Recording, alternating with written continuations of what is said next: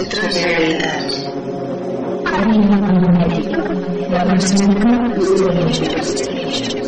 Benvinguts al programa d'avui. Ens podeu seguir a través de les xarxes socials. A àrea hermètica. A Facebook, Secrets de la Pirilla. A YouTube, àrea hermètica ràdio. I a Ràdio Cures FM, 107.8 megacicles.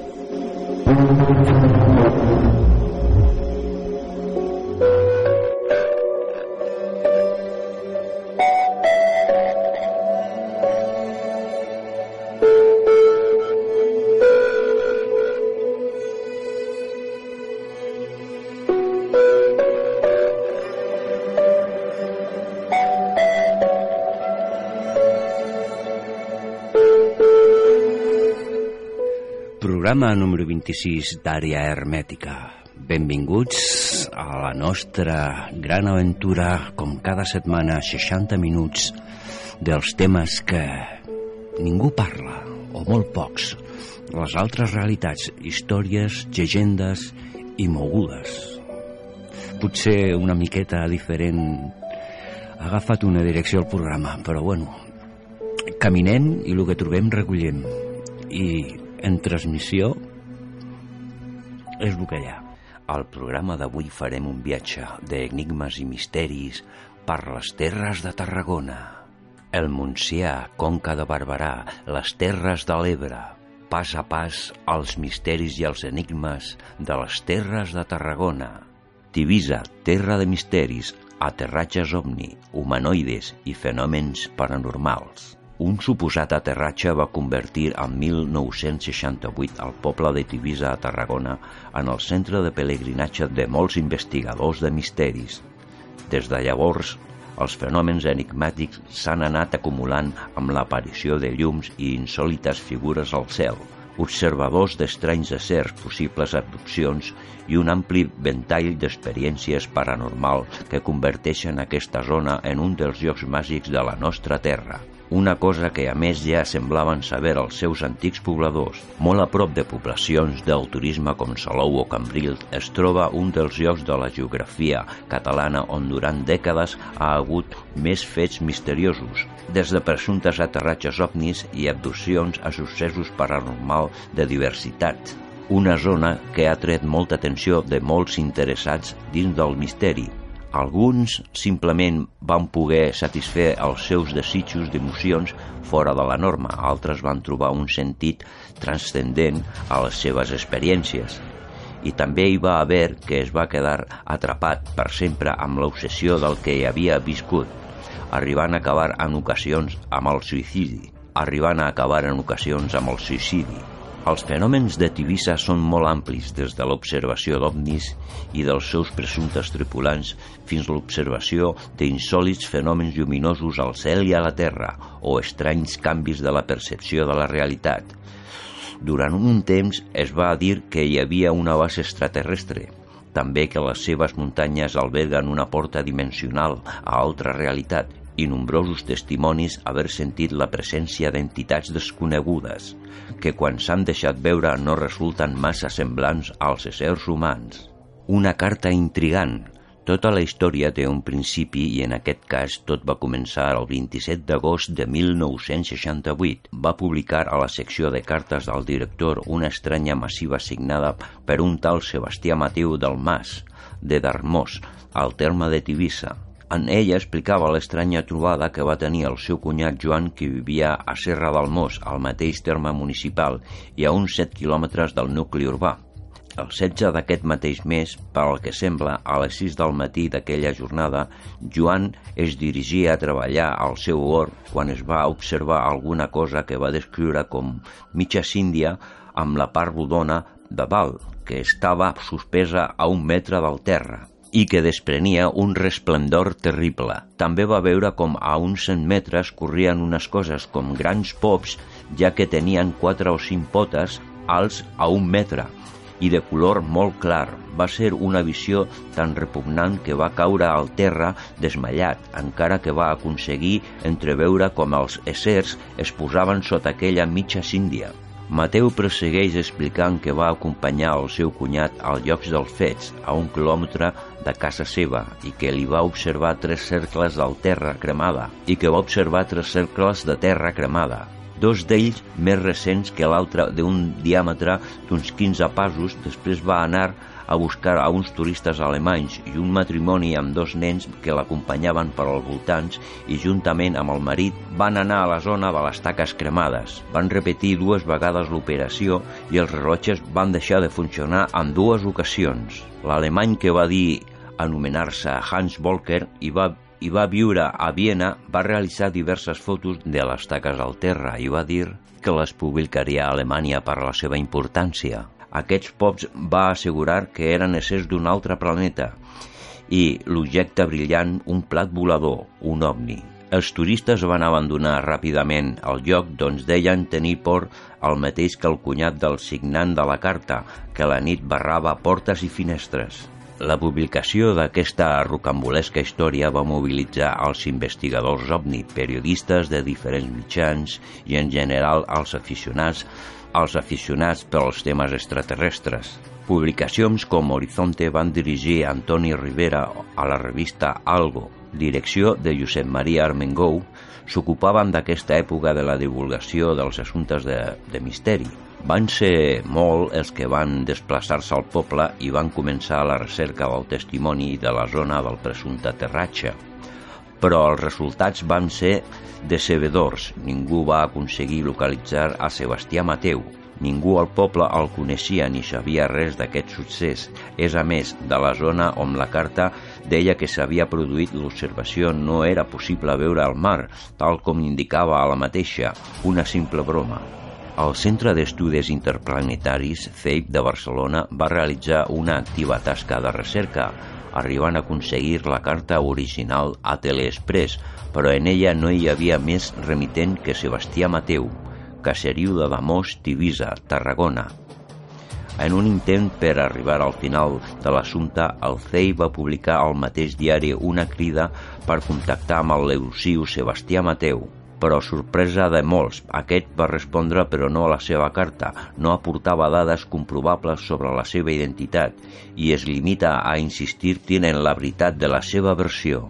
Amb posterioritat, aquest misteriós testimoni va enviar almenys dues cartes al CEI. En una d'elles adjuntava una postal que li havia enviat des de la localitat txecoslovaca de Prekov per un tal Afnik, a la que li va comunicar en un anglès no gaire correcte.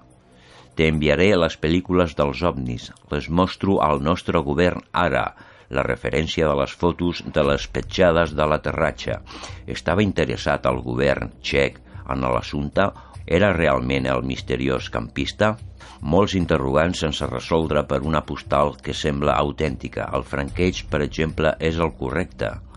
El corma o corona txecoslovaca. Com a dada curiosa, la data de la postal és del 15 de setembre de 1968, que casualment coincideix amb els dies de la invasió de Txecoslovàquia per les tropes de la Unió Soviètica. Què feia el presumpte turista austríac en un país veí en situació de crisi militar? Era potser un periodista? Aquesta última possibilitat explicaria que quan va veure les sospitades marques de l'aterratge ovni pensés ràpidament en publicar-les. Malgrat aquesta correspondència van quedar molts dubtes sobre el misteriós Sebastià Mateu. Totes les seves cartes, inclosa la primera que es van publicar al diari Teleexpress de Barcelona, Malauradament, tots els originals i la resta de la documentació sobre el cas que es guardaven a l'arxiu del CEI van ser robat entre el Nadal de 1972 i el Dia de Reis de 1973. Què pretenia amagar al lladre? La identitat de Sebastià Mateu segueix sent un misteri, encara que el desaparegut periodista Alex Botines va assegurar haver parlat amb ells i fins i tot haver trepitjat el lloc de l'aterratge sense que mai s'aportés proves. Altres esdeveniments inexplicables. Com a testimoni de les indagacions que va realitzar Roca Muntanyola queden els detalls que va proporcionar en diverses massives i a llavors jove investigador OVNI en una d'elles li relata que un pagès del lloc li va explicar que per als voltants de la zona on es troben les pintures rupestres hi havia vist de nit que acudien capellans, monges i nens amb el cap gran. L'investigador també explica que una vegada el rellotge s'havia aturat de forma inexplicable en arribar a un determinat lloc, un succés similar al que explica a la carta Sebastià Mateu.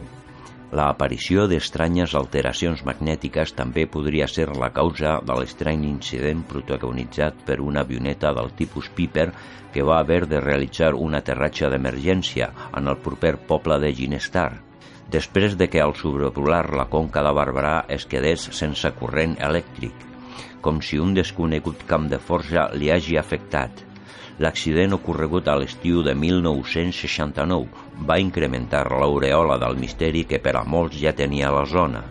Desaparicions i morts a Tivisa, els successos es van acumulant com l'estranya desaparició durant sis dies de l'enginyer francès Denis Rambaud, que per al que sembla es va perdre per la muntanya mentre donava un passeig, quan va ser trobat el 22 de desembre de 1969. Estava a uns escassos centenars de metres de diverses cases habitades, de manera que l'explicació oficial s'havia desorientat i que portava aquest temps caminant en cercles i no va conversar ningú un estrany succés que en certa manera va tenir continuïtat amb altres casos. El més recent, l'estiu del 2002, va desaparèixer durant gairebé una setmana a la mateixa zona. Estan relacionades aquestes desaparicions amb alguns dels fenòmens que es produeixen al lloc de Tivisa? Amb la sobtada presència d'estranyes boires o amb els inexplicables canvis d'orografia de la regió que alguns han percebut com muntanyes que semblen desplaçar-se de llocs o camins que canvien d'emplaçament. O pot ser que sostenen molt amb alguns tipus d'influència, d'influència que altera la psique? Aquesta última possibilitat, ja que va ser denunciada per alguns investigadors com el mateix Muntanyola, qui va alertar en diverses ocasions del perill que podia aguaitar als visitants al lloc, sobretot per al que fa a la seva estabilitat psíquica. Segons es va publicar en alguns mitjans, un d'aquests visitants hauria estat Joan Turo Valls, un dels dos suïcides del cas de Terrassa, que a l'any 1972 es van treure la vida a la via del tren. Un nexe entre la tragèdia i Tivisa, que es tornaria a repetir anys després quan una altra parella de suïcides formada per Juan José Gómez Vargas i Francesc Saureu Prim investigà el lloc abans de treure la vida el 2 d'abril de 1978, també per unir-se amb els éssers d'altres planetes. Hi ha alguna cosa a Tivisa capaç d'alterar el comportament psíquic de les persones? Avui tocarem secrets de la Conca de Barberà i tenim a Xavi Callejo, que en qüestió d'un minut el tindrem per antena.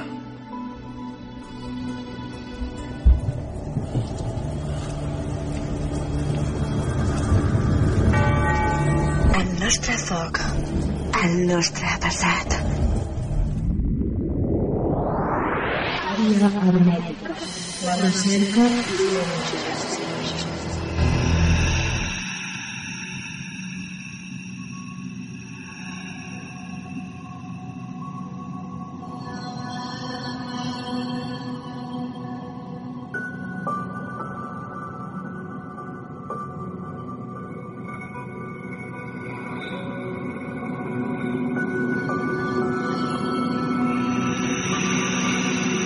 programa número 26 d'Àrea Hermètica.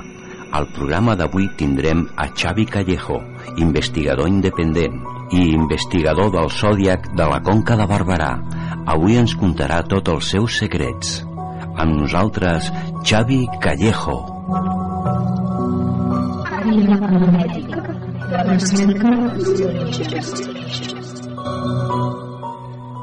Bona tarda, Xavi. Hola, bona tarda. Què tal, com estem? Molt bé, aquí encantat d'estar amb vosaltres. Doncs moltes gràcies per estar amb nosaltres amb aquest recorregut i bueno, avui un tema força interessant, no? com ja feia anys ho comentava eh, Colin Bloy i tu has fet unes investigacions sobre el zodiac de la Conca de Barberà. Doncs comencem una miqueta fi, afinar una miqueta les preguntes. Com definiries tu mateix el zodiac de la Conca de Barberà, eh, Xavi? Bé, realment és, és, és, una, és, és, és un fenomen eh, difícil de creure a nivell a el que entenem racionalment, eh, s'ha d'experimentar, però és, és, és, és un gran... és com un, un, un regal que, que, que s'ha donat a la humanitat, que es va donar temps enrere i que no a l'època que estem ara no estem encara ben bé capacitats per, per comprendre com funciona, no? És, és bé, eh, segons el que va descobrir Colin Bloyd, doncs eh, hem anat seguint una mica els passos, però realment eh, queda molt per fer. T'ha portat molt de temps eh, l'estudi de, de la zona, la investigació, o quants anys portes, més o menys, a la Conca? No, a veure, jo eh, tinc el, el defecte o la virtut el, el, el, que quan eh, quan arribo a un lloc, no? quan m'agrada molt conèixer l'entorn. Llavors jo fa des del 2000, 2006 que vaig venir a viure aquí a la zona de Tarragona i com, com Virgo que sóc, que som molt del terreny, necessito situar-me i conèixer i saber què em rodeja. I això va fer que, a més de, de que sabia que m'havien parlat i que m'agraden tots aquests temes, dels càters, dels templers, etc etc, em vaig començar a interessar per tot aquest tema mm, que sabia que es, que es, que es cuinava aquí a la Conca, no? que, que, que hi havia hagut a la Conca de Barberà. Llavors, eh, no sé, des de fa potser uns 5 o 6 anys o més de, de que vaig conèixer el, el, el, el zodíac terrestre i, i bé, doncs, eh, el, el que va deixar Colin Bloyd és una mica, he anat seguint els passos, però tampoc s'ha pogut investigar molt més, sinó que està, vull dir, està en procés, no? Sí, seria una mica com ratificar el que va deixar ell i vosaltres intentar evolucionar una mica el que pugueu. Exacte.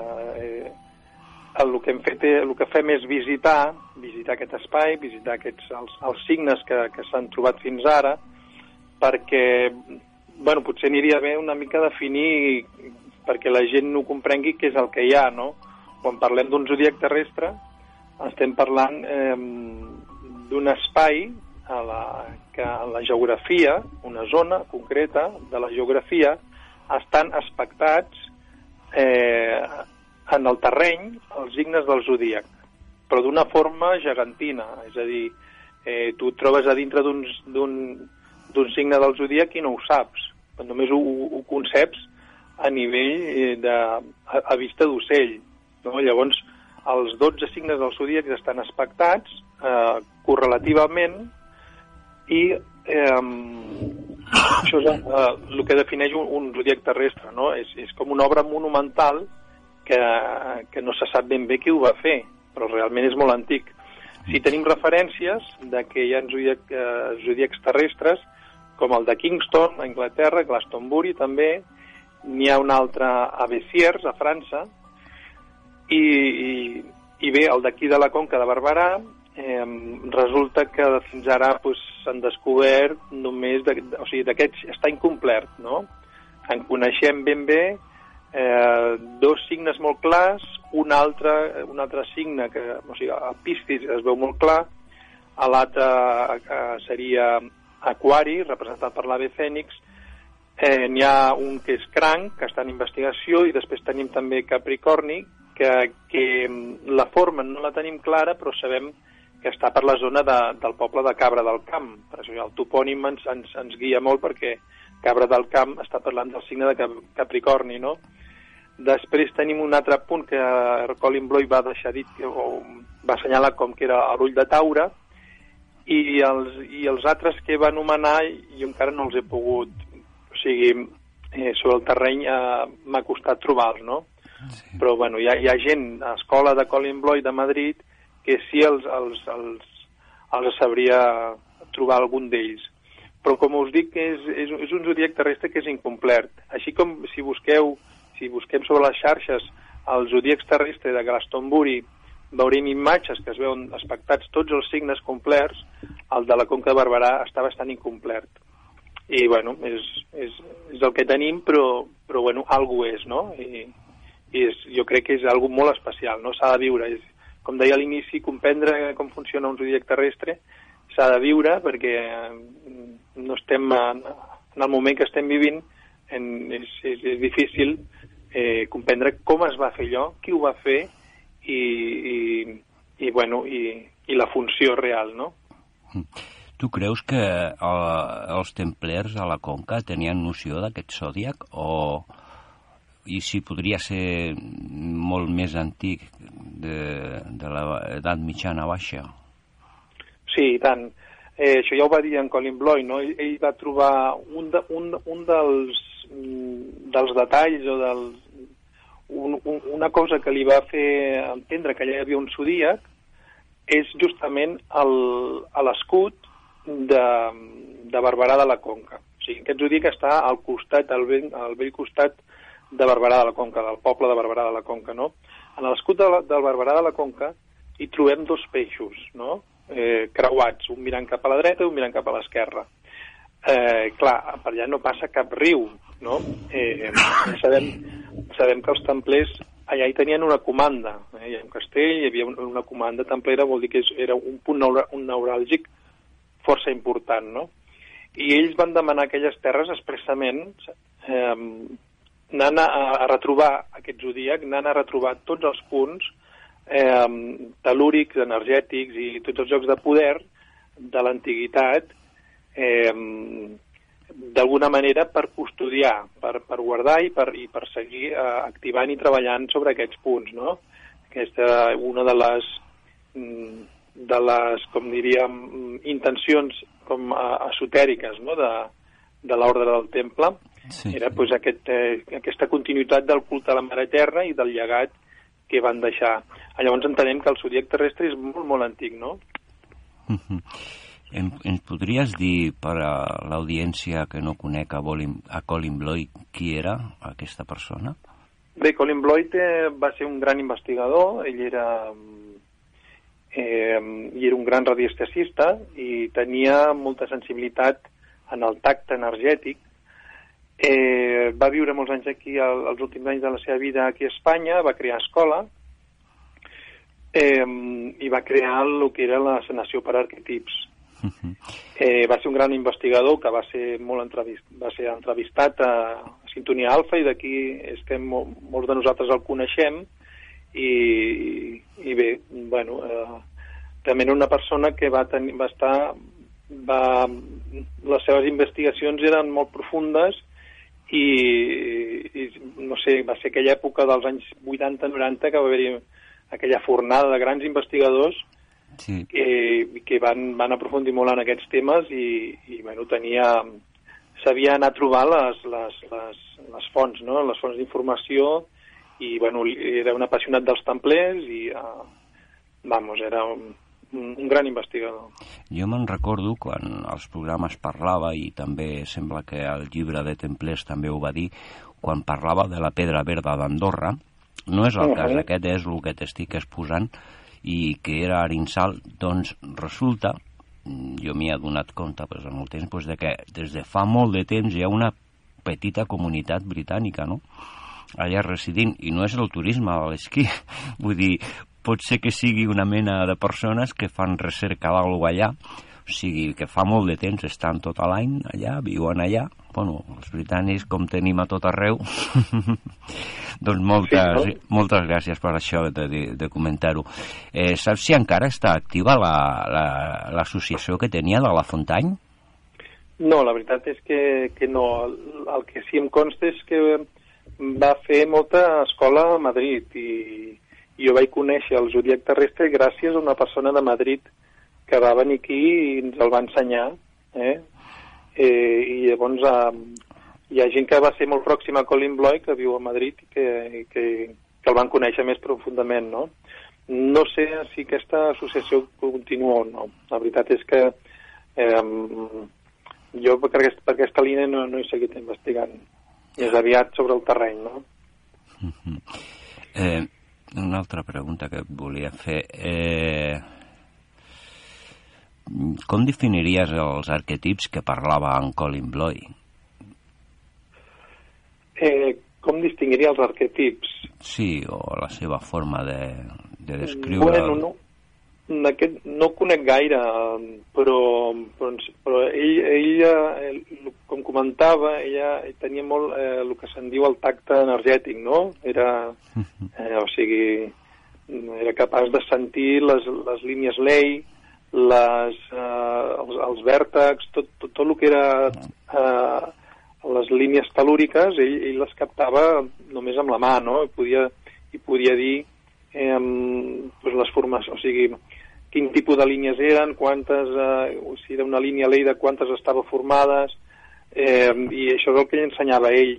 I a partir d'aquí el, el, el, seu, el, el, el tema que va desenvolupar desenvolupar dels arquetips era també eh, aquests arquetips més energètics, no? com, com uns símbols que responien a formes energètiques concretes. Uh -huh. eh, eh, quins llocs de la conca són importants? O sigui, llocs que siguin sí. com sagrats o, o que tu hagis vist que tenen importància, com per exemple la l'ermita dels Sants Metges. Sí, exacte, sí, aquest és un punt, un punt molt important. Allà Colin Bloyd deia que d'allà manava una línia LEIM important, no? Allà i, a més hi tenim una font i, i a la font hi ha l'ermita, aquella, aquella ermita té un, és un punt energètic molt, molt especial que recomano a tothom d'anar-hi i bueno, els Sants Metges van, van ser uns, uns, um, uns sirians que van arribar aquí, diuen, i, i que, que de fet avui els hi posem la paraula metges, però eren senadors, no? eren, eren miraclers, per dir-ho així, a part que portant un coneixement també mèdic d'Orient, i, i, i van, passar, van, van, van passar per aquestes terres i van deixar, van deixar empremta, no? I justament allà doncs, hi ha la font dedicada als Sants Metges i l'ermita. Eh, això està a Serral, al costat de Serral, que entenem, s'entén, eh, hi, ha una, hi ha una possibilitat de que Serral sigui la contracció de sang real. Mm? També ens està parlant sí, sí. d'un lloc eh, important, interessant, a nivell energètic, que a més té un call jueu. Mm? Eh, està molt relacionat amb els templers. Recordem que l'església de, de Serral està dedicada a Maria Magdalena, ai, a, perdó, a, a, a Maria, és una advocació mariana. Després tenim altres punts a prop de Serral, com pot ser la, la font de la Immaculada, que era, eh, va ser una font eh, que, que se li deia miraclera perquè eh, van, van haver-hi unes, unes suposades aparicions de la Verge a uns nens, eh, va haver-hi persones que es van curar, altres no, però en qualsevol cas eh, Colin Bloy parlava de que era aquella aigua que la va medir eh, radiestèsicament i la va fer medir per, tots els seus col·legues britànics eh, pues, tots van concluir que aquella aigua sortia com era, anomenaven una aigua vibracional, no? sortia activada, que només el fet de veure-la ja t'expandia l'aura i te, te, te feia una neteja a nivell energètic, no? Mm. Després tenim també altres punts com és Forés, Forés a Castellà a dalt, més més a, a, cap al nord, i està a, a dalt de, del Puig, doncs allà hi tenim una ermita dedicada a Sant Miquel i em sembla que hi ha un àpsid, em sembla que es diu Mare Déu de la Salut, o sigui, no voldria equivocar-me, però hi ha un àpsid que hi ha, hi ha una verge i aquell també és un punt energètic molt important, no? Evidentment, aquella, aquella església és templera, hi ha esteles i es, se sap que és templera. Tots aquests punts van, van estar reconeguts pels templers i, i, i com d'alguna manera els van posar de relleu, no?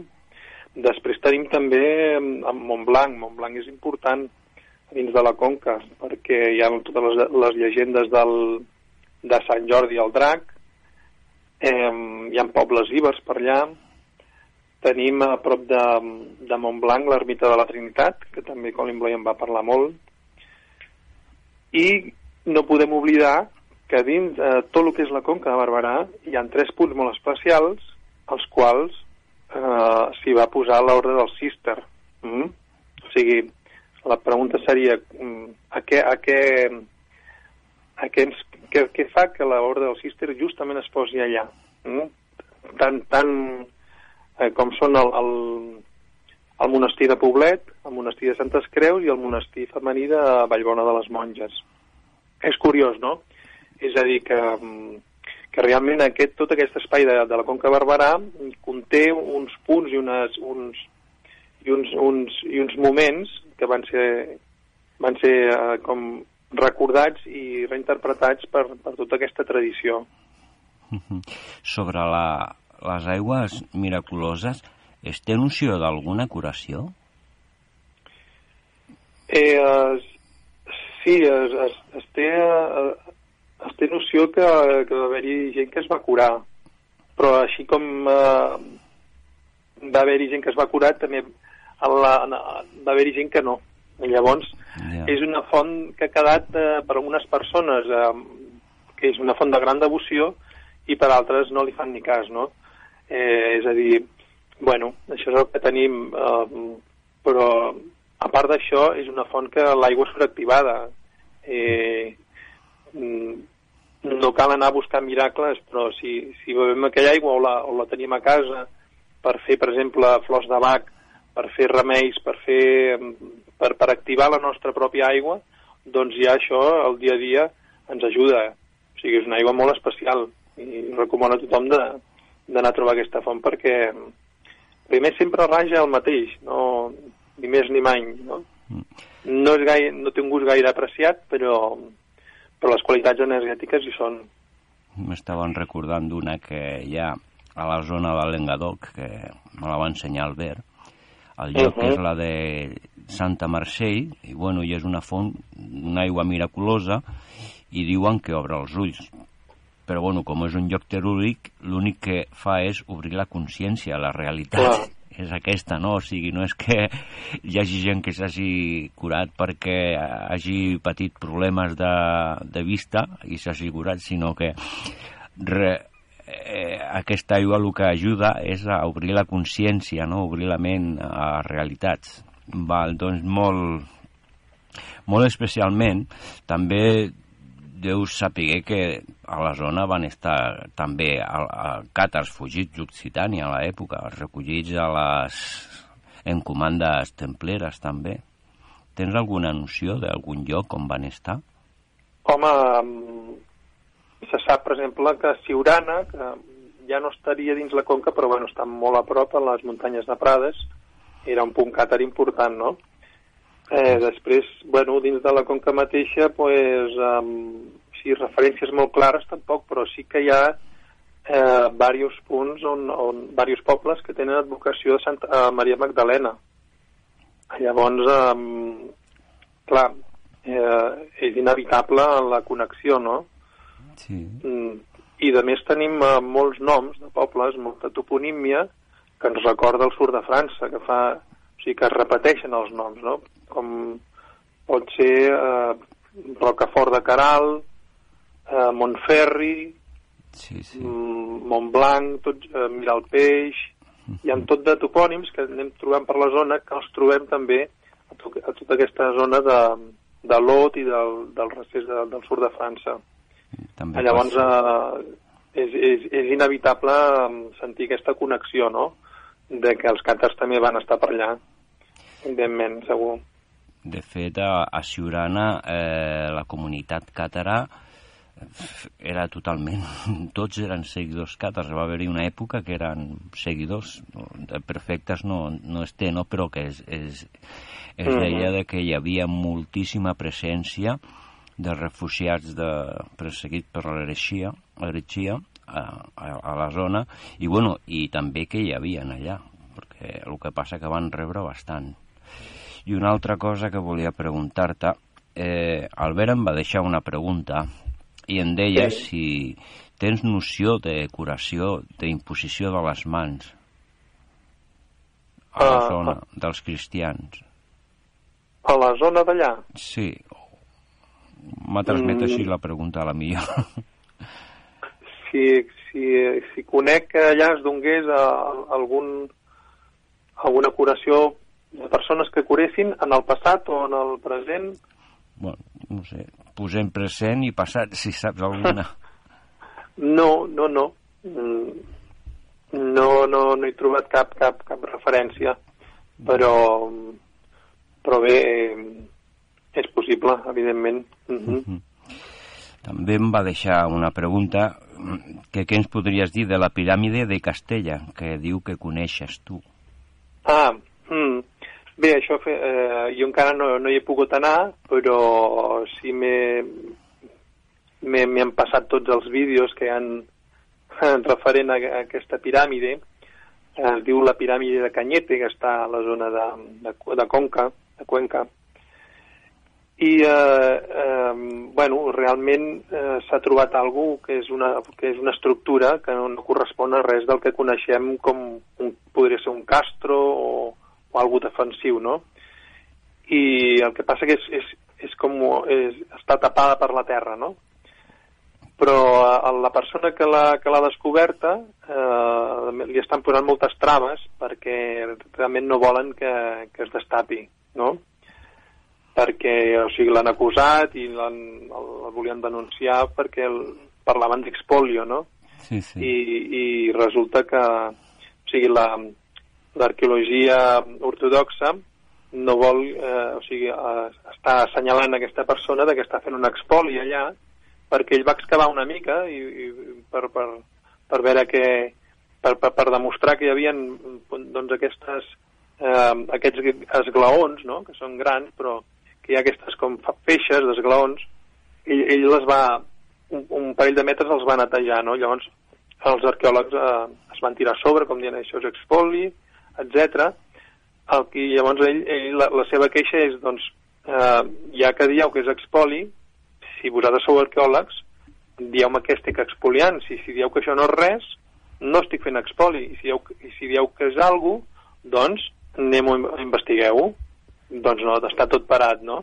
O sigui que ha quedat una mica silenciat, però jo us recomano que busqueu a, la, a les xarxes mmm, la piràmide de Canyete i veureu, eh, perquè també hi ha, hi ha una filmació amb, amb dron, i bueno, estan, estan, estan darrere de, de més investigacions, s'ha trobat que hi ha, hi ha una alineació uh, solar també, hi ha, hi ha una muntanya que, que, que certs dies es projecta el llum del sol i el, el, la punta de la muntanya, la sombra que projecta, coincideix amb la punta de la piràmide.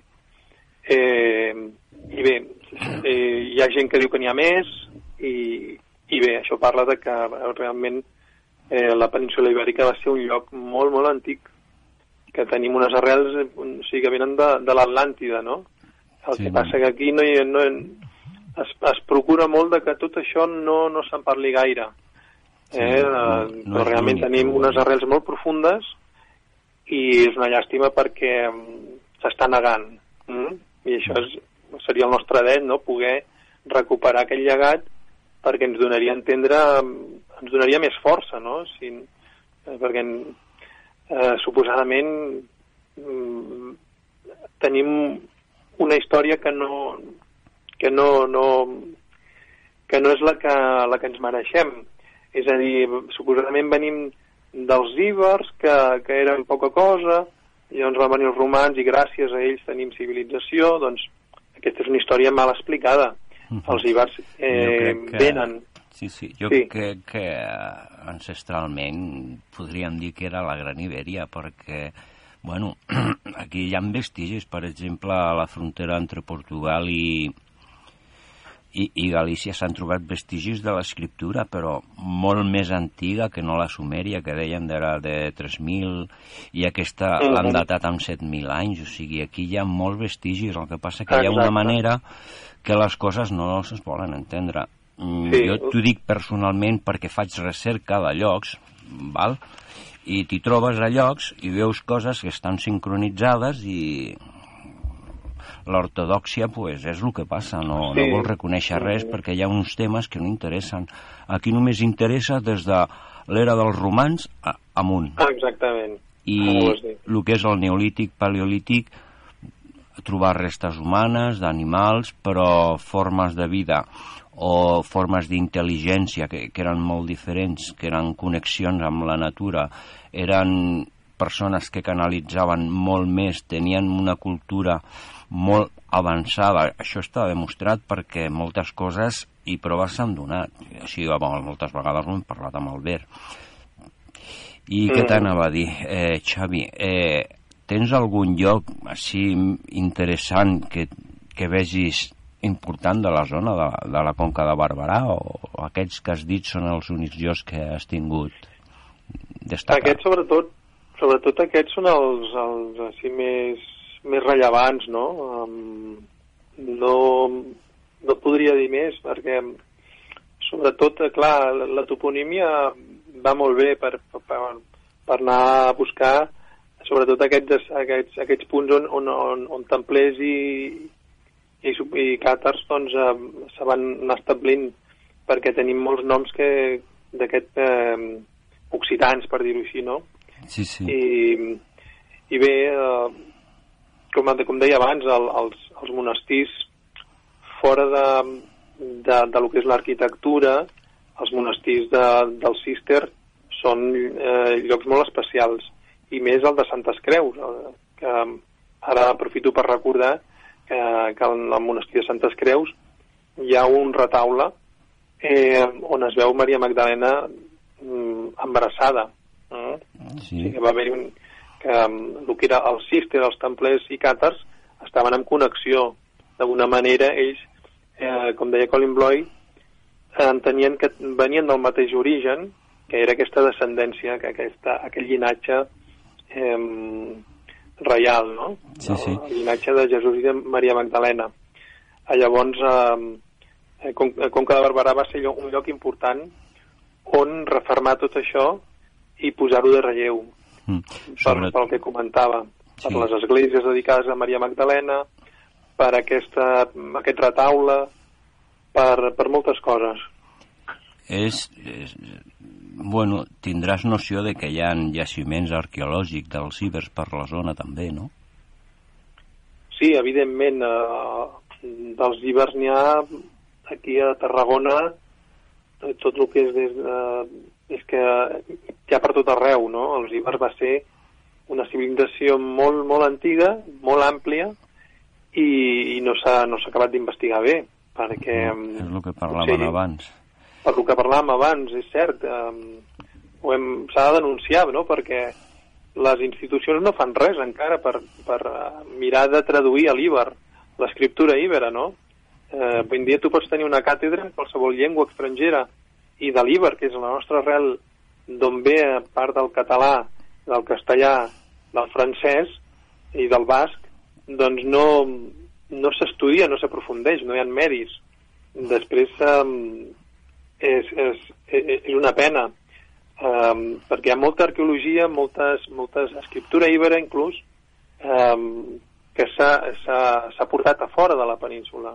A trobaràs uh, restes íberes, si vols, a, a museus de Nova York, a moltes col·leccions privades. D'alguna manera s'ha volgut diluir, diluir el, a, aquesta gran història que mai s'ha explicat, no? Mm. Perquè els ibers van ser eh, van ser molt més, com comentaves tu, del que ens han pintat.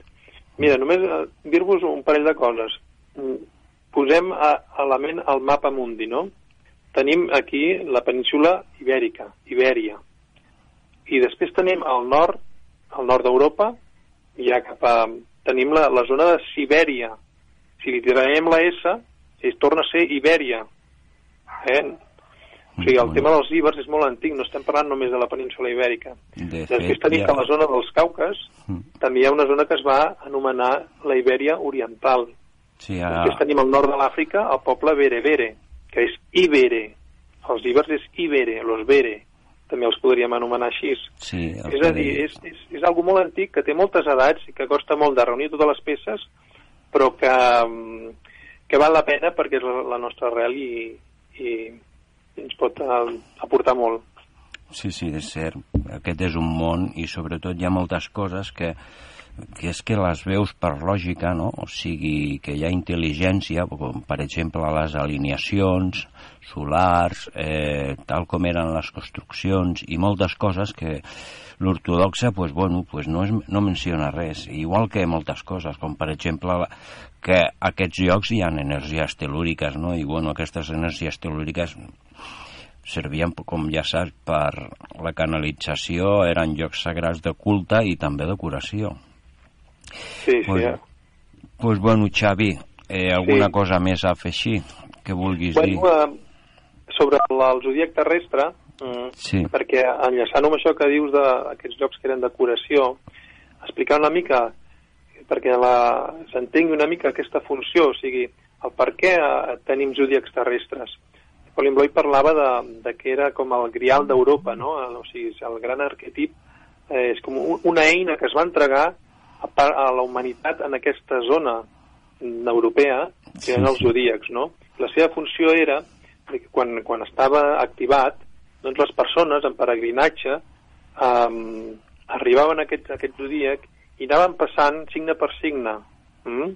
I que, perquè aquí el curiós, el que sí podem trobar en el zodíac de Barberà, és que tu vas d'un signe a l'altre i notes totalment el, ca el canvi, el canvi que produeix en tu. És a dir, quan entres en Piscis, tu sents l'energia de Piscis. Se't posa, se't fa aigua a la boca. O sigui, Piscis és, és, és, és um, un signe d'aigua, no?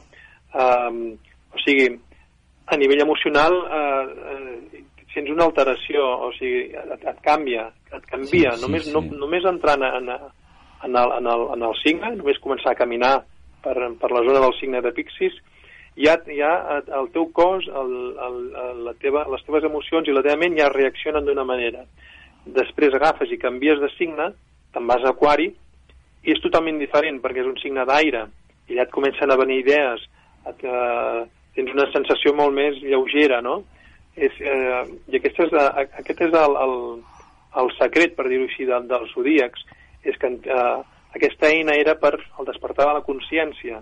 És a dir, eh, per, això, eh, per això en aquest sentit en Colin Bloy anomenava el Greal d'Europa, perquè eren eh, espais on la gent anava a sanar-se, és a dir, tu anaves passant signe per signe i anaves activant diferents aspectes de la teva consciència, dels teus sentirs del, del, i del teu pensament, no? I era una eina fabulosa, quan, en el moment que estaria activada, doncs que et permetia fer tot aquest treball de despertar la consciència i de sanació, evidentment. Llavors, bueno, eh, estem parlant d'algo molt, molt antic pues, que té a veure amb, amb això, amb el culte a la Mare Terra i a, i a les energies, eh, no només terrestres en aquest cas, sinó també còsmiques, no? Perquè realment són, són energies còsmiques, el que són els signes del, del zodíac, aspectats en el paisatge. Ara fan forma, els signes, de forma gegantina, i realment és algo que s'ha de viure. Mm? A la zona també hi ha un lloc que es diu Gaia, no? Allà hi ha, sí, sí, sí. Uh, el riu, de fet, el riu es diu... Sí, uh, et refereixes a prop del, del, del Zodíac? Per la o... zona no hi he estat, però amb, amb Albert hem parlat alguna vegada. Sí, és curiós. Hi ha, hi ha, hi ha noms molt, molt curiosos per la zona. Hi ha, hi ha un lloc que es diu La Planeta, i ha, que està al costat del riu Gaià, com deies tu. Sí, sí, suposo Gaià, que és el riu. Sí, Gaia. sí. Eh, sí, hi ha, hi ha una població que, que agafa el nom també de, del riu. És, eh, o sigui, els topònims tenen una riquesa perquè ens porten cap a, cap a sentir eh, doncs aquestes energies i aquell llegat, no? I és molt especial. Hi ha, per exemple, també tenim Montral, no? El món del, del Grial, potser. Sí, sí, Eh, Montral, sí, sí, sí. Mol, molts llocs i molt, molta gent vincula al cristianisme, pues, bueno, ja saben la història del calze, els han manipulat i, i venen la moto, però realment on hi ha simbologia del grial és aquests llocs que hi ha energies telúriques i, i han passat certes civilitzacions i com templers, ibers i altres cultures, val? aquests llocs a l'edat mitjana els marcaven en, amb el Graal. No vol dir que estigués allà el Graal, sinó que el Graal Clar. ens han fet bueno, s'ha interpretat malament, ens han donat una versió perquè i clar, pues és difícil d'entendre la història quan veiem a vegades que estem al camí pues, bueno, suposem que ens donen coses de petits detalls que les coses no són com són sinó que estan imposades alguna cosa més a afegir, Xavi? Mm, No, bueno, això volia, mm, volia acabar comentant això de que de, del zodíac terrestre, de, de, que, de que realment és, va ser i pot seguir sent una eina pel despertar de la consciència. Ara bé, clar, el, el d'aquí de la Conca Barberà està incomplert i és, és, podem dir que el que fa és que no funciona amb, tot, amb tot el seu potencial. Però tot i així, els signes que estan reconeguts totes les persones que hem acompanyat eh, coincideixen amb, amb, amb, amb, amb aquests canvis que jo parlava, no? En sí. què senten eh, doncs l'energia de cada signe, no? Un cop tu entres en el signe, eh, pateixes uns canvis que parlen de l'energia de, de cada signe. Inclús un dia vaig anar amb la meva filla de 10 anys, que ella no pot estar adoctrinada per res, i va, i, i em va, i, expressant-se com, com, com és ella una nena, però va, va, va dir exactament el que diria un adult, no? El que havia sentit a cada signe coincidia molt amb el, amb l'aspecte de cada, de, pues en aquest cas Piscis, Aquari i Taure, no?, que vam visitar. Sí. I res, doncs que, que, que un plaer d'haver compartit amb vosaltres. Doncs moltes gràcies. I això que deies de les nenes, bueno, i els nens eh, és que tenen la consciència més oberta que nosaltres. Exacte, estan, estan oberts i, i abans de que mm, i tenen aquesta percepció lliure perquè no estan encara a, mi, a nosaltres no? a nosaltres ens ha passat a altres llocs, a les coves del Pirineu mm. ens, ens, ens ha passat doncs vinga, moltíssimes gràcies Xavi Callejo i quan vulguis parlar agafem l'agenda i fem una altra història, d'acord? Molt bé. Doncs agraïm, agraïm molt la teva presència. Vinga, rep una forta abraçada a la part meva i d'Albert. D'acord, igualment. Vinga. Una abraçada. El curiós cas del poble de Fores, a la Conca de Barberà. Fores és un dels municipis que integren les rutes medievals i del Cister, el poble té 66 habitants i està situat a la part alta d'un turó de 864 metres, que domina a la fèrtil vall de la Conca de Barberà, on s'abrirà el mar als Pirineus i la muntanya de Montserrat. Des del punt de vista geològic i paisatgístic és un dels llocs més interessants de la comarca. Al cim s'alça la vistosa torre octogonal d'una iglesia que traça la romànica consagrada a Sant Miquel a l'Arcàngel, el vencedor del dimoni. L'església de Fores forma part d'una línia llei que neix a la costa Beladicant. L'església de Fores forma part d'una línia llei que neix a la costa de Viladecans, Barcelona, i arriba fins a Lleida, on connecta amb una gran línia llei que marca el camí de Sant Jaume des de Catalunya a Compostela. Segueix per Saragossa fins a Logroño, on connecta amb el camí francès que passa per Roncesvalles i Estela a Navarra.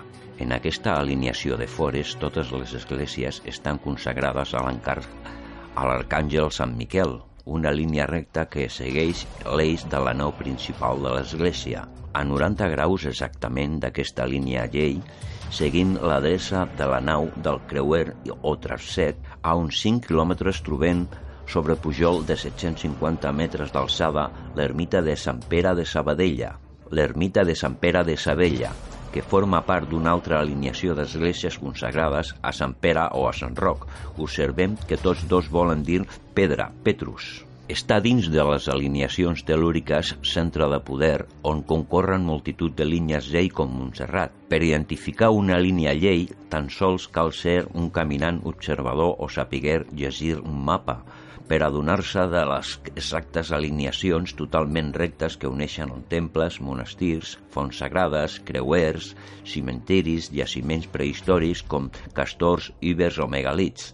Al nord de Fores es troba la Font de la Llum, l'aigua de la qual té una fama miraculosa. A poca distància caminat a poca distància, caminant enmig d'un vinyer, es troba un camp d'urnes iberes d'enterrament.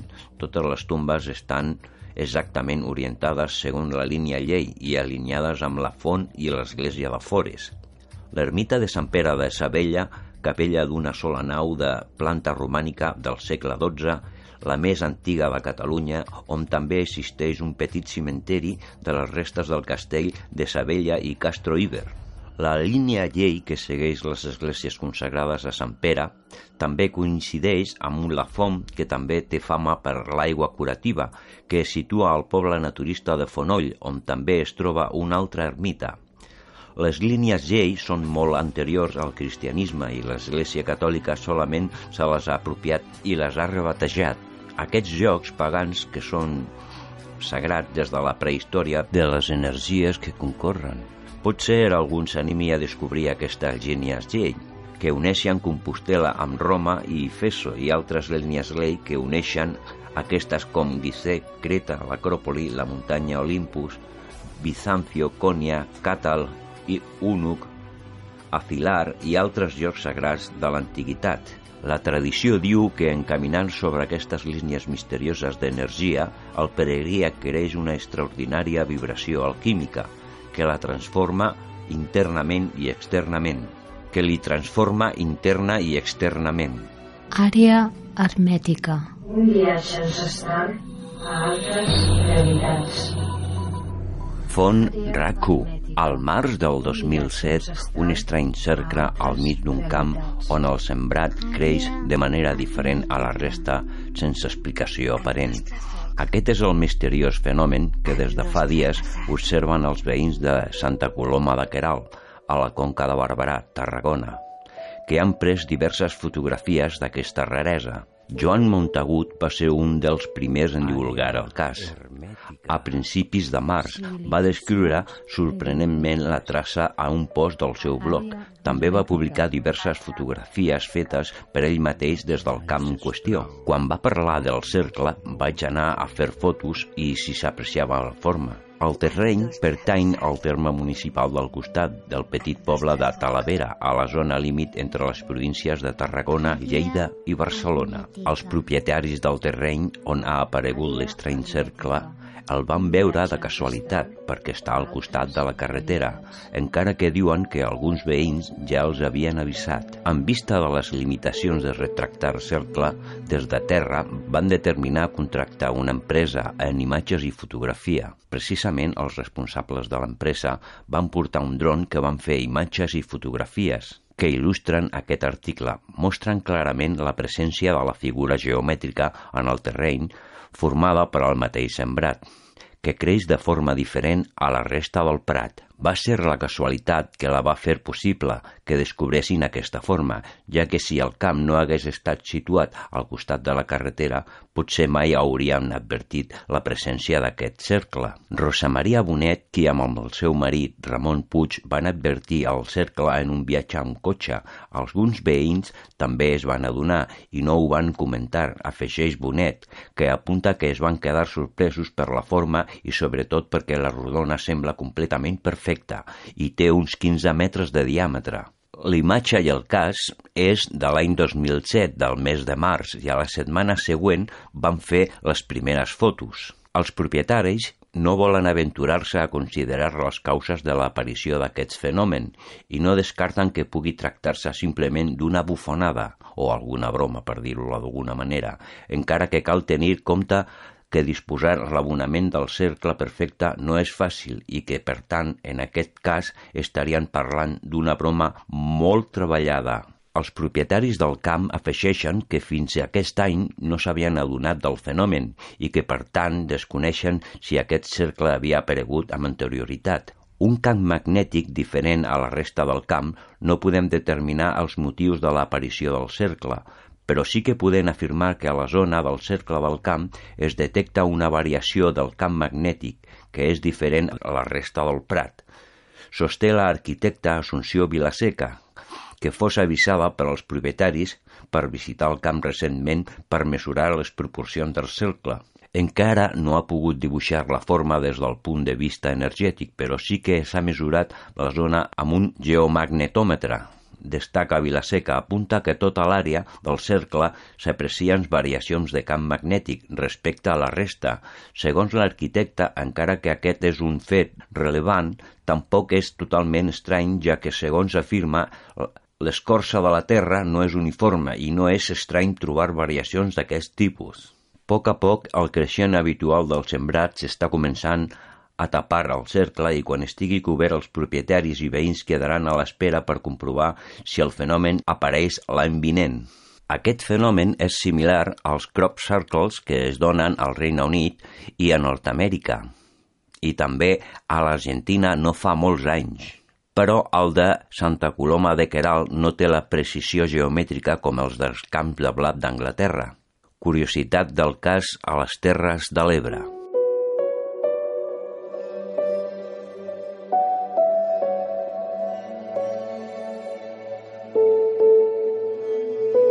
Àrea hermètica.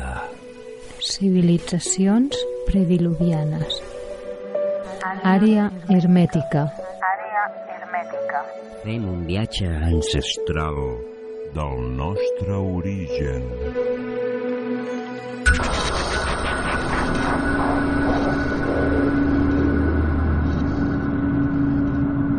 Àrea hermètica.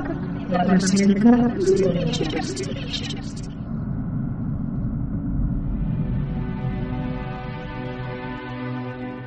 El misteri de la Mussara.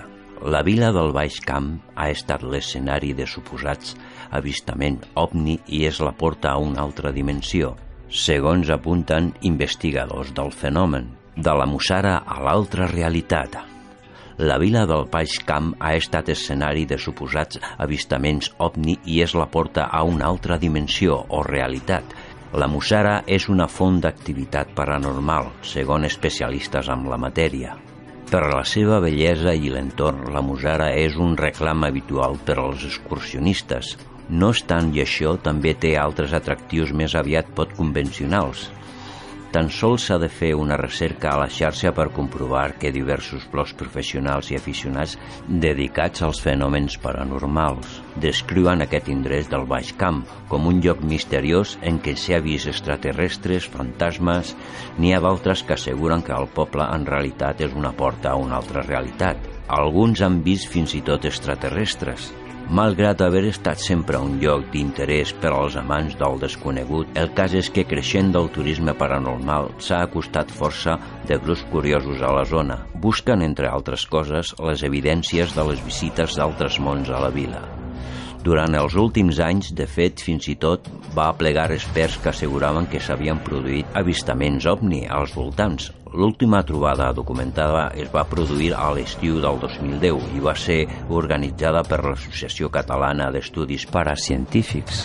Dos investigadors de Tarragona han investigat el fenomen ovni al Camp de Tarragona. Dues localitzacions de la demarcació han estat sovint descrites com pols d'atracció dels éssers d'altres galàxies.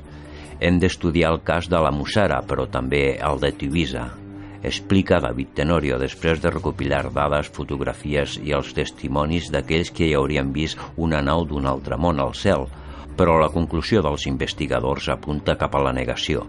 No, no hi ha proves que demostrin la presència d'OVNI al territori, conclou. La petjada marciana al camp. No obstant això també ha arribat al Tarragonès, ja que a Altafulla hi ha qui assegura haver vist un rar objecte al cel en ple dia, l'any 2013, en el cas de la vila de la Ribera d'Ebre. La llegenda està relacionada amb el cas dels suïcides de Lleida. La Musara, cuna del misteri al Tarragonès. Es poden captar psicofonies, diuen d'aparicions, i també la presència ovni i fins i tot la desaparició en el temps. La llegenda negra de la Mussara s'ha anat construint al llarg de diverses desaparicions. Un dels casos més populars va ser el del tarragoní Enrique Martínez Ortiz, que en una excursió al poble va perdre sense que mai més se'n sapigut res. De fet, el gran símbol paranormal de la vila és una pedra que, segons els impulsors del projecte de ràdio a internet, li diuen la vila del Cis. És complicat de les investigacions treure conclusions oficials, la Mussara sempre serà un lloc i enclau màgic. I si teniu experiències, és la vostra, l'experiència personal. Cerca d'altres realitats.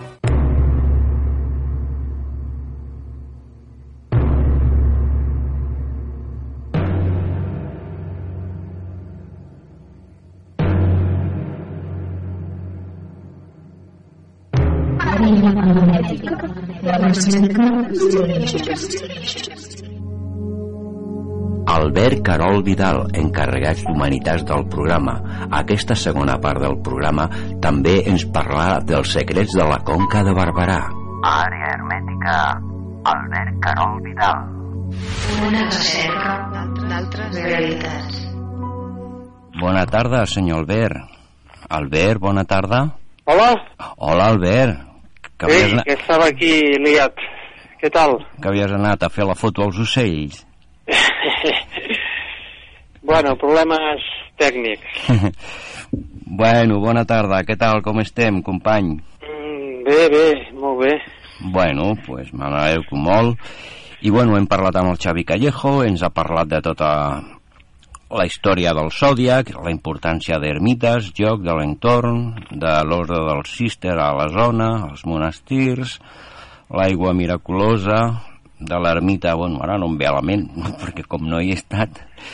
I bueno, i fem un pla del que volem parlar ara amb tu, Albert. Vinga, endavant. Bueno, la Conca de Barberà és un lloc que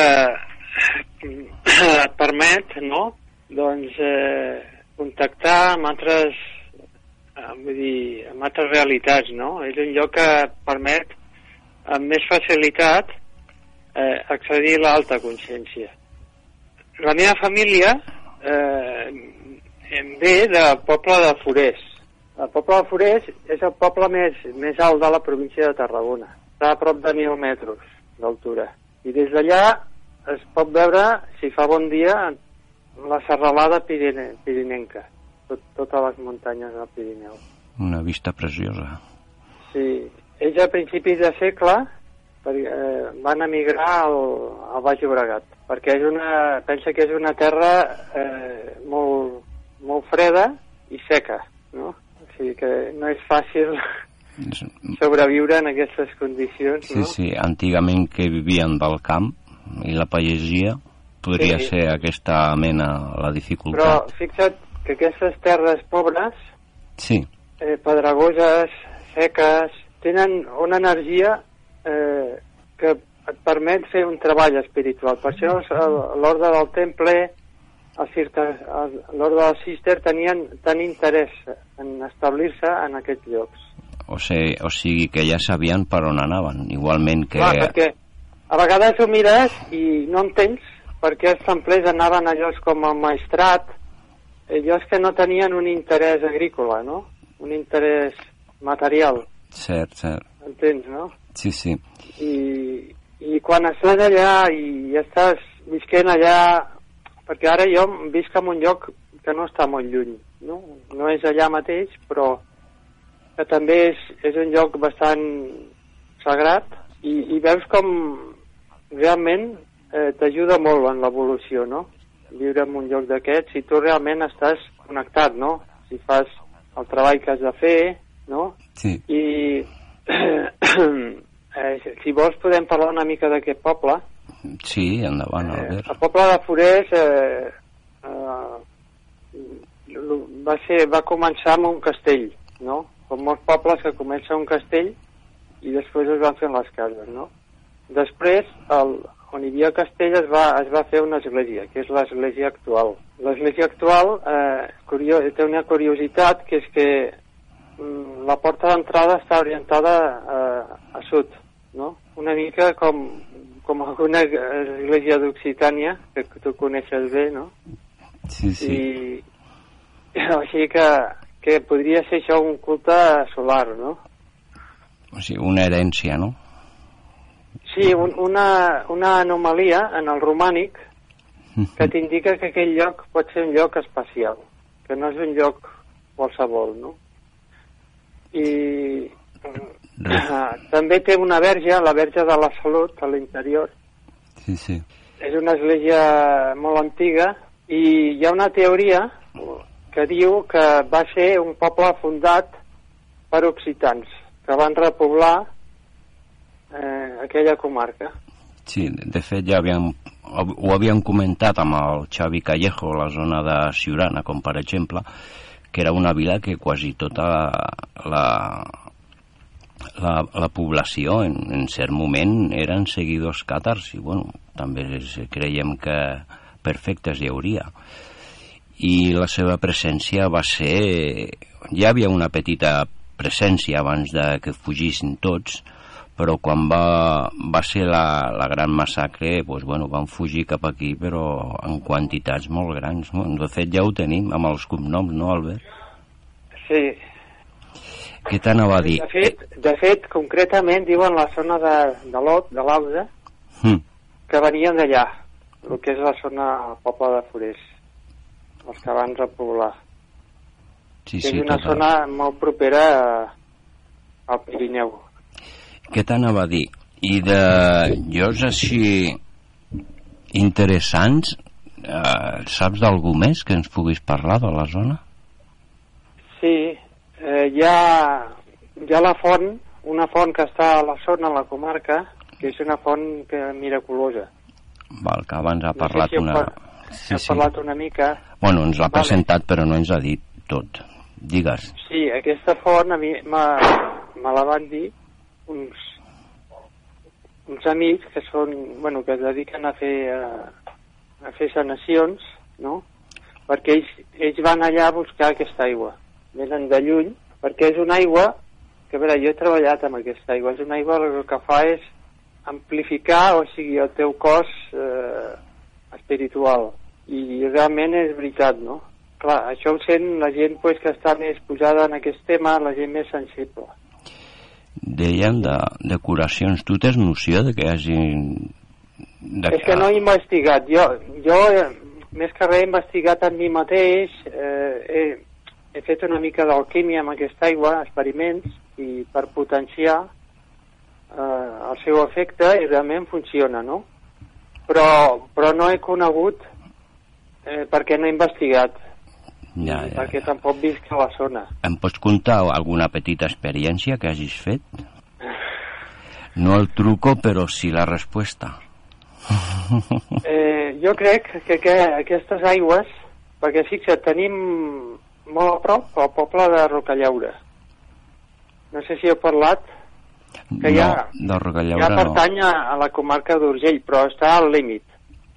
I allà hi ha un balneari eh, Sí, d'aigües eh, medicinals, que la gent va allà per guarir-se, no? de, de fermentats, malalties, el que sigui.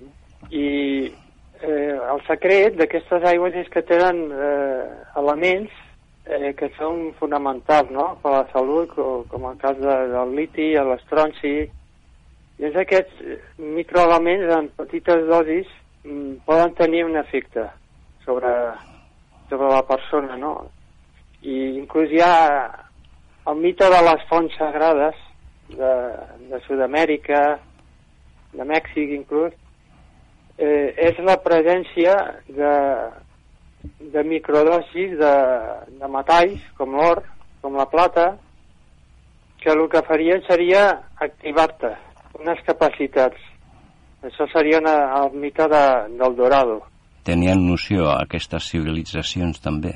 Sí, això és la importància de l'aigua en l'alquímia, de les aigües, que estan a la natura, de treballar amb aquestes aigües. Sí, sí. Eh, per exemple, un cas eh, de, de, de guaridors que hi ha hagut al Pirineu que recomanaven anar a diverses fonts just abans de que sortís el sol, agafar aquella aigua i prendre totes les diferents aigües de diferents fonts, perquè cada aigua doncs, té un, un mineral diferent, uns minerals diferents. És I per interessant. què abans de que surti el sol? Perquè quan el sol mm, toca la llum, toca l'aigua, aquesta aigua eh, perd el seu esperit vital. Per això els alquimistes agafaven la rosada abans de que sortís el sol. Un dia tens de vindre a Caldes, que tenim unes quantes fonts, i agafarem ampolles, aquelles grans, de 7 o 8 litres. Comença- Començarem per la font de l'escala i acabarem per la font del dimoni. I llavors aquestes aigües, si tu després eh, les tractes, experimentes, eh, pots multiplicar aquest efecte. O sigui, amplificar-ho. que era el que feien amb la rosada els alquimistes. Perquè la rosada, depèn d'on l'agafes, també agafa part de, de l'on mineral que hi ha a terra. Uh -huh. I jo ja...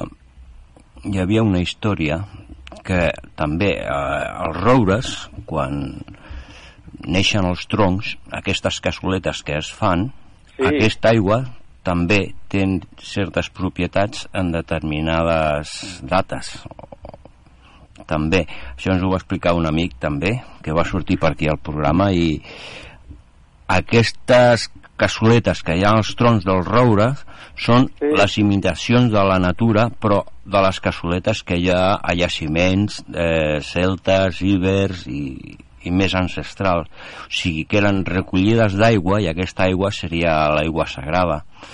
Aquí també ens ho va explicar una mica eh, Jesús Ávila Granados i totes aquestes coses sobre l'aigua són molt interessants. I molt interessant també, com tu ja saps, com per exemple aquí Caldes, a Ornolac, els llocs termals, Eh, bueno, aquí perquè la història oficial ha romanitzat tot, no? però els llocs termals, com Ornolac, Caldes, Caldes d'Estrac, tot arreu, doncs, bueno, eren santuaris sagrats perquè com érem aquífers subterranis, hi havia molta energia telúrica i eren llocs sagrats, eren com temples i me'n recordava d'això que m'estaves dient de l'aigua de, bueno, de moltíssimes, moltíssimes coses que es poden dir de l'aigua. Parlem una mica jo per al que, per al que sé, no?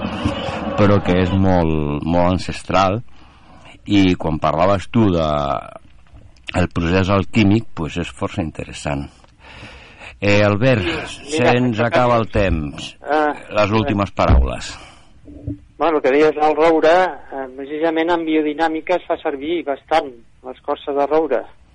Sí, sí, i a part era l'arbre sagrat del, dels templers.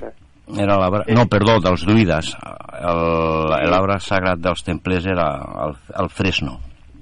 I després dir també que la Conca és un, és un lloc de sanació, perquè haureu parlat de l'ermita de Sant Cosme i Sant Damià. Sí, ens ha explicat una mica així per sobre en Xavi. Martiritzats, són dos, dos sants que venien de Síria, imagina.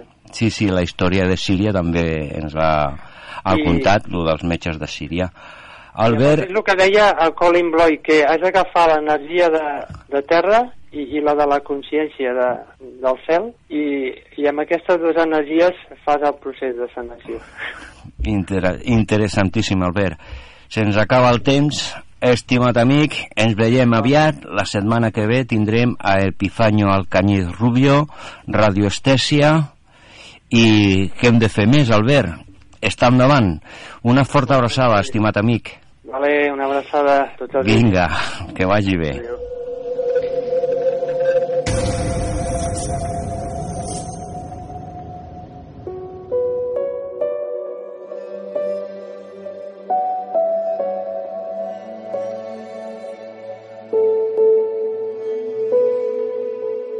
I fins aquí el programa d'avui. Gràcies per haver-nos escoltat. Àrea hermètica. Una recerca d'altres realitats.